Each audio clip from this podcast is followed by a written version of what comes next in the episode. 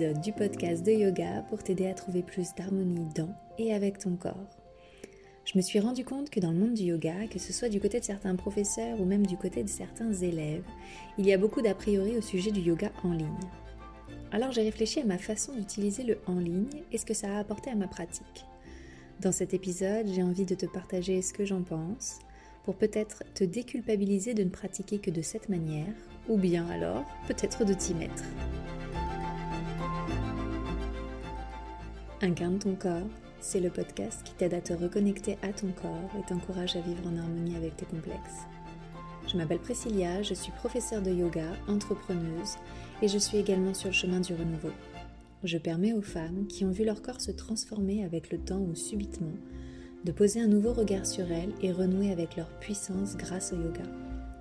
Je me donne pour mission de t'aider à prendre soin de toi avec tout ce que nous offre le yoga pour révéler tout ton potentiel et rayonner. Ensemble, calmons nos vies et harmonisons notre relation avec l'incroyable véhicule qui nous permet d'expérimenter la vie.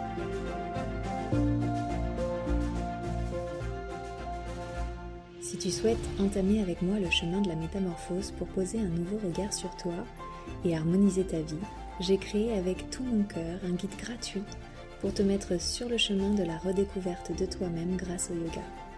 Le lien de téléchargement est dans la description de l'épisode.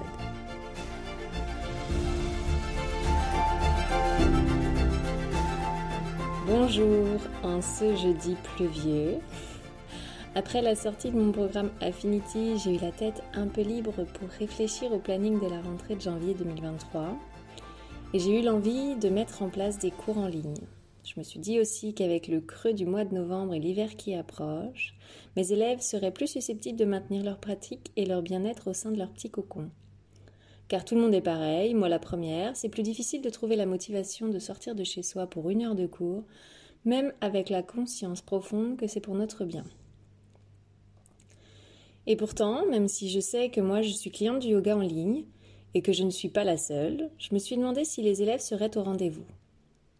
Au mois de septembre, j'ai dû me résoudre à ne pas assurer quelques cours suite à mon opération des dents de sagesse, et j'avais proposé d'envoyer aux élèves qui souhaitaient maintenir une pratique avec moi la semaine de mon absence. Je leur avais proposé de leur envoyer un cours en vidéo. Je n'aurais pas pu leur offrir un live en raison de leur grand nombre, Beaucoup se sont prêtés à l'expérience. Ils ont déplié leur tapis chez eux et avec moi derrière leur écran. Il me semble que beaucoup ont apprécié mon intention de leur offrir cette pratique. Cependant, la semaine d'après, après mon cours en présentiel, on est venu me dire c'est quand même pas pareil. Hein. J'ai eu du mal à répondre à ça, car beaucoup de réflexions que j'avais entendues auparavant me sont revenues en tête au même moment. Et pour une raison que j'ignore, à ce moment-là, j'ai été gênée d'avoir proposé un cours en vidéo, car beaucoup de pratiquants et parfois même certains professeurs considèrent que le yoga en ligne, bah, c'est moins bien. Et pourquoi c'est moins bien? D'abord, je pense que beaucoup qui débutent, il a la crainte de se blesser. Alors effectivement, quand tu es sous l'œil attentif d'un professeur en présentiel, tu es rassuré, tu te sens en confiance. C'est pourquoi si tu veux démarrer la pratique des asanas avec la même confiance, je conseille vivement des cours en visio si tu veux faire du en ligne. Et en direct. Le professeur te voit et te corrige si une posture t'est difficilement accessible. Mais prends toujours le temps d'échanger avant avec l'enseignant pour mieux connaître le niveau, l'intensité du cours que tu souhaites suivre. Et si avant de t'y mettre, tu as besoin d'être avec quelqu'un, bien sûr, commence par le présentiel. Quand tu auras intégré dans ton corps des postures que je qualifierais de classiques, il te sera très facile de suivre un cours en ligne et de te laisser corriger à la voix pour approfondir ta pratique. Et pour ce qui est des plateformes VOD, c'est-à-dire avec des vidéos à la demande, prends le temps de la choisir et de voir ce qui est proposé, surtout si tu es débutante. Ne te lance pas dans un programme d'équilibre sur les mains si tu ne sais pas à quoi ressemble la posture du chien tête en bas, clairement. Ça me paraît évident, mais c'est toujours bon de le rappeler. Ensuite, le deuxième frein à la pratique en ligne me semble venir de la peur des écrans. Ça peut venir tout simplement d'une non-maîtrise et de la crainte de ce qui se passe sur le web hors de notre contrôle. Je parle des collectes de données, des arnaques, des fraudes, etc. Ça peut paraître anodin, mais je conçois tout à fait que beaucoup de personnes ne se sentent pas à l'aise avec les outils informatiques et que l'idée de payer un cours via PayPal soit un mystère trop effrayant pour se lancer. Encore une fois, les enseignants qui proposent des cours en ligne sont là pour répondre à tes questions et te guider pas à pas dans les démarches de réservation et de paiement. La deuxième peur qui se manifeste à l'idée de pratiquer derrière un écran, c'est le manque d'humanité et de lien social une forme de solitude grandissante à l'idée de faire quelque chose seul chez soi derrière un écran. Encore une fois. Et bien sûr, là encore, je ne peux pas contester. Et pour ceux qui ont besoin de ça, car ils se sentent très seuls et que c'est le moyen de rencontrer des gens et d'avoir un moment où discuter avec d'autres personnes, évidemment que les cours en présentiel sont plus bénéfiques que les cours en visio. Cependant, comme certains professeurs, je suppose, pour ma part, quand j'organise un cours en visio, je garde toujours un moment d'échange à la fin pour ceux qui aimeraient discuter de la pratique ou bien d'autres choses. Et évidemment, l'ultime préjugé, que je pense qui touche plus les enseignants que les élèves d'ailleurs, c'est évidemment, mais où trouver la dimension spirituelle d'une philosophie vieille de plusieurs milliers d'années derrière un écran? Et alors là, Moi, je ne serai jamais, mais alors jamais, de ceux qui pensent comme ça. Pour moi, ça cache bien autre chose. Pour moi, la dimension spirituelle du yoga n'est certainement pas quelque chose que l'on apprend dans un cours de yoga occidental traditionnel. Ça fait bien longtemps que chez nous, les Occidentaux, le yoga en cours se concentre essentiellement sur la partie physique.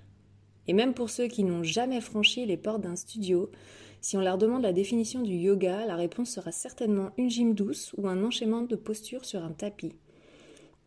Et ça, c'était bien avant que les professeurs proposent des cours sur YouTube ou sur Zoom.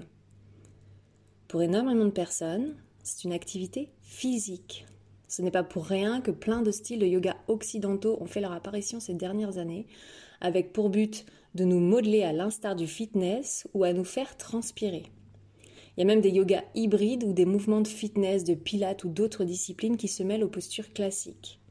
Donc clairement, pour moi, c'est une fausse raison. Mon développement spirituel autour de la pratique du yoga n'a jamais été dans un studio. C'est la première étape bien sûr pour s'y intéresser, mais ce n'est pas dans un cours d'une heure qu'on décortiquera les Yoga Sutras, la Bhagavad Gita, ou qu'on fera le tour des yamas et niyamas. Ça, c'est un chemin personnel qui, pour ma part, s'est fait en dehors du tapis au travers d'ateliers spécifiques, de recherche, de lecture et d'échanges avec d'autres personnes. Donc c'est pour moi définitivement une fausse excuse. Beaucoup de personnes qui franchissent les portes d'un studio veulent se libérer du stress ou des tensions avec la pratique physique et certainement pas avec la pratique spirituelle. Et ça, c'est tout à fait réalisable avec un tapis et une bonne connexion. Sur mon chemin yogique, j'ai été comme beaucoup de yogis à me mettre sur Zoom pour pouvoir suivre mes cours pendant le premier confinement. Avant ma formation pour enseigner, il m'était impossible de pratiquer seul. Faire quelques salutations au soleil, bon, c'est ok, mais ça s'arrêtait là. Je n'avais pas de pratique personnelle installée. Donc, enfermée dans mon petit appartement parisien, j'ai sorti mon ordi et j'étais trop heureuse quand ma professeure de l'époque nous offrait 1h30 de vinyasa. Et enfermée chez moi, avec plein de temps, j'ai fait ce qui me faisait le plus plaisir et le plus de bien. Parce que je vais pas mentir, les premières semaines de confinement étaient pour moi réellement anxiogènes et j'avais vraiment besoin de relâcher la tension. Donc j'avais mon rendez-vous avec Ludivine Métairie, ma prof chouchou, évidemment, mais enfermée chez moi avec tout ce temps et tous ces professeurs qui se lançaient dans des cours en ligne, ça m'a également permis de découvrir d'autres pratiques et peut-être que ça ne vous est pas inconnu cette histoire, mais il paraît que pour créer une habitude, il ne faut que 21 jours. Eh bien, c'est à ce moment que j'ai commencé à pratiquer tous les jours, et c'est devenu une habitude. Bon, enfin, jusqu'à l'arrivée de ma fille, parce que bon, des habitudes, ça se déconstruit aussi bien que ça se construit. Mais c'est une autre histoire. c'est aussi comme ça que j'ai appris véritablement à faire un travail introspectif sur mon tapis. Plus de super yogi à côté de moi à admirer sur la tête ou à faire des prouesses incroyables. Pour les nouveaux qui m'écoutent, la première fois que j'ai assisté à mon premier cours de vinyasa, c'était dans un studio de danse. Donc vous imaginez bien qu'il y avait certains yogis dans la salle qui étaient capables d'entrer et de sortir de certaines postures avec une aisance qui m'est encore inconnue et qui ne me sera peut-être jamais à ma portée. Mais je m'éloigne. Tout ça pour dire qu'avec plus aucun élément de comparaison à côté de moi, c'est là que le vrai yoga a commencé pour moi. Et j'insiste, hein, je parle de mon ressenti, pas de ressenti de tous. Hein. Je dis ça parce que c'est là, pour moi, que j'ai vraiment commencé à prendre conscience des limites de mon corps, à être plus dans l'écoute de mes ressentis. C'est là que j'ai arrêté de le contraindre pour faire comme la jolie copine danseuse à côté de moi. Et en vérité, j'en suis sûre, je n'étais pas la seule à forcer les choses, à se challenger, mais pas pour moi, mais pour être juste au niveau. En plus, tu es plus à l'écoute des indications car on ne va pas se mentir, c'est chiant de regarder un écran quand on pratique. Comme c'est chiant de regarder tout autour de soi pour voir si on est dans la bonne posture hein, dans un studio. Alors forcément, il y a un vrai travail de concentration qui s'installe quand tu te laisses guider en observant ton corps faire et pas ceux des autres. Et bien là, ça permet plus vite de relâcher le mental, de rester focus sur ta pratique en cours. C'est pour cette première raison que je te conseille le yoga en ligne, pour commencer à reposer un nouveau regard sur ton corps, car pour moi, c'est un premier raccourci. Et le troisième point, et le principal, c'est que physiquement, j'ai fait des progrès bien plus rapides. Justement, comme je suis plus concentrée sur ce que je fais, plus à l'écoute des sensations, j'ai mieux appris à me corriger seule juste en écoutant les indications, et j'ai mieux observé dans mon corps ce qui avait besoin d'être plus engagé ou plus relâché dans les postures. C'est en premier pour ces raisons que je continue à pratiquer en ligne, chez moi, en plus de ma pratique personnelle qui, je ne te le cache pas, est beaucoup moins assidue.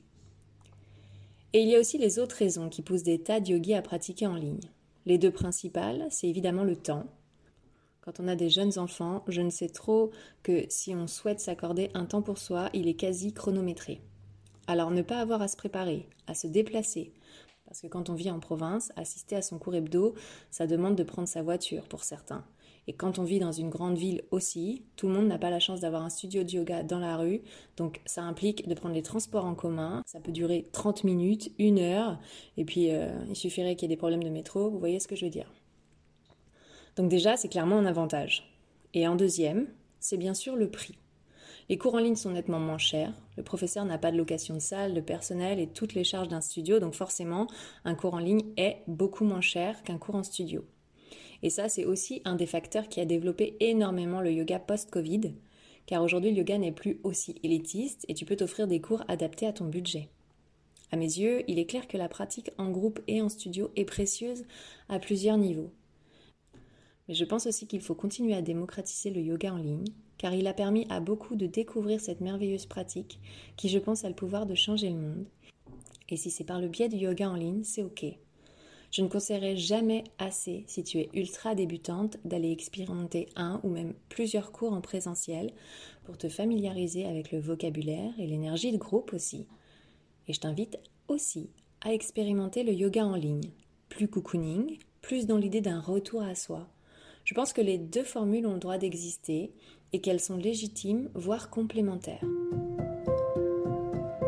J'espère que cet épisode t'a déculpabilisé de ne pas oser franchir la porte d'un studio ou au contraire qu'il t'a donné envie de tester un cours en direct de chez toi. Et bien sûr, si cet épisode t'a plu, que tu penses qu'il pourrait faire du bien à d'autres personnes, n'hésite pas à le partager et le commenter sur iTunes pour le faire connaître.